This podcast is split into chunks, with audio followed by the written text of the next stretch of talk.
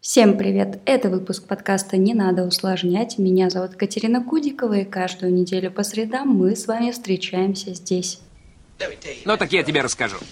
Говорим о системном управлении, проектами, командами и, конечно же, собой. Тема этого выпуска – «Возможно ли быть многозадачным?».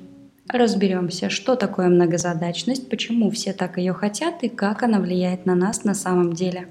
Уверена, что вы неоднократно встречали в вакансиях такое требование от работодателя к своим сотрудникам, как многозадачность.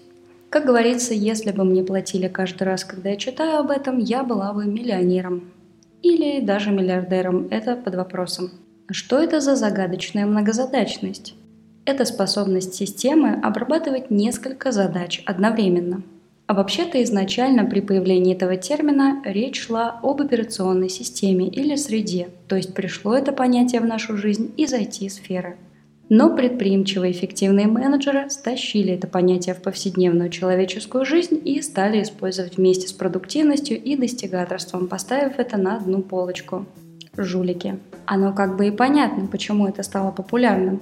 Кто же не захочет заполучить себе сотрудника, который может работать в два, а то и в три раза больше?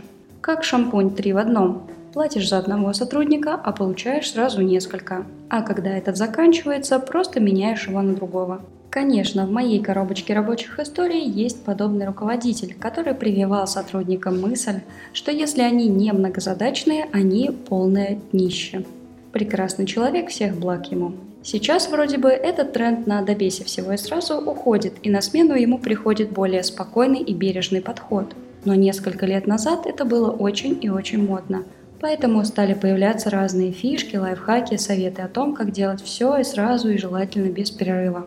В IT-сфере многозадачность вполне реализуемая. Мы же с вами можем на компьютере одновременно слушать музыку и работать в текстовом редакторе. Но беда в том, что наш мозг устроен не совсем так, как компьютер, и мы не то чтобы способны совершать несколько осознанных дел одновременно. Да, как таковой многозадачности не существует. И попытка быть многозадачным – главный враг продуктивности. Почему так? Дело в том, что наш с вами мозг может сосредоточиться только на одной вещи в один момент – полноценно включиться и что-то делать он может только если это что-то в единственном экземпляре. Конечно, речь не идет об автоматических действиях, которые мы совершаем неосознанно. Дышим, например, ходим, машем руками. Например, прямо сейчас я активно жестикулирую, и мне это совершенно не мешает говорить. Но за автоматические действия, неосознанные, отвечает совершенно другая система мозга, не та, которая отвечает за обучение, размышление и, в принципе, работу с новой важной информацией. И вот эта часть, которая умеет мыслить об абстрактных вопросах, рефлексировать, строить планы, она как раз умеет делать только одну вещь за раз. И попытка загрузить эту систему сразу несколькими задачами приведет к одному закономерному исходу – переутомлению. А это потащит за собой стресс, выгорание и кучу неприятностей, которые, я уверена, вам не нужны. Подождите, а как же Гай Юлий Цезарь, спросите вы? И я отвечу, а давайте-ка разберемся, что же там происходило с нашим Гаем Юлием Цезарем. Что писал Плиний Старший в своем монументальном труде «Естественная история»? Цитирую.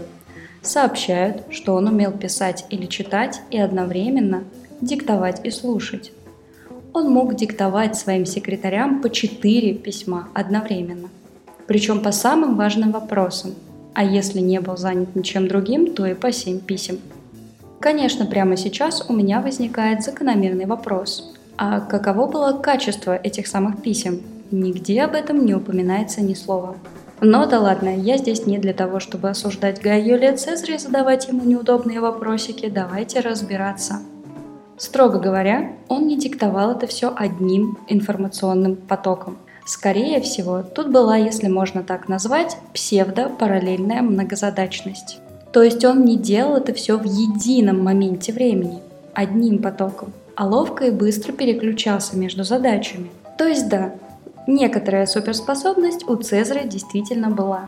Такие высокопродуктивные люди, которые умеют очень быстро переключаться и вникать в ситуацию, встречаются.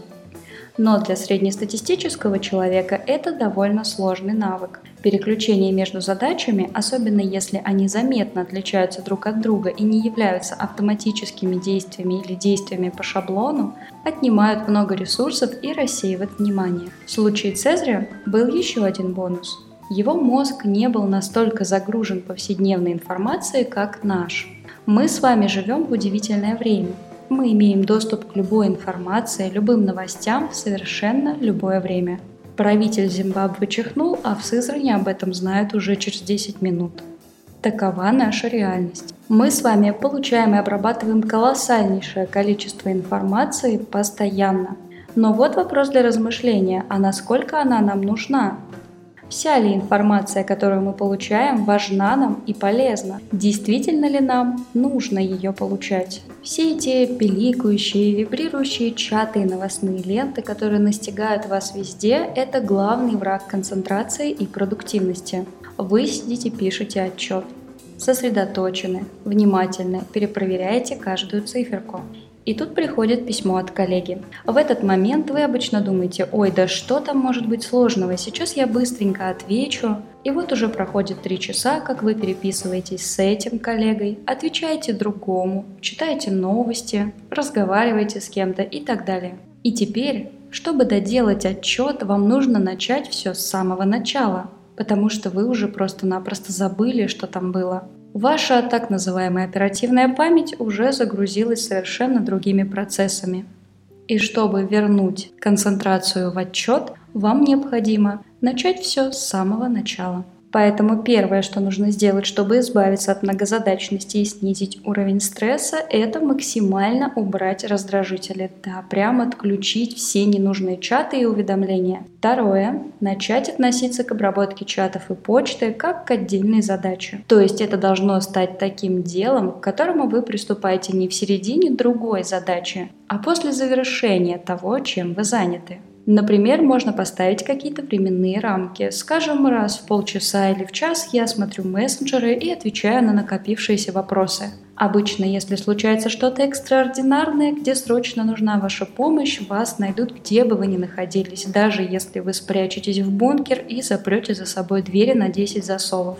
Поэтому не стоит слишком переживать, что люди полчаса потерпят и не получат от вас реакции прямо сейчас.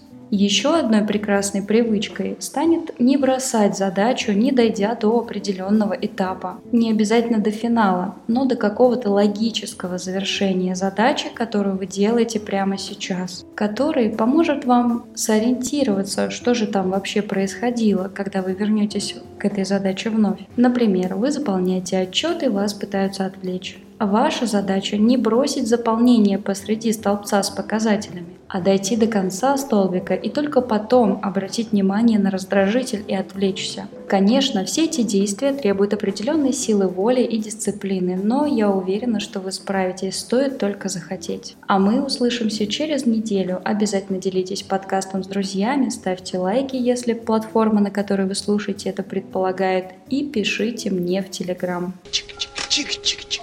Two.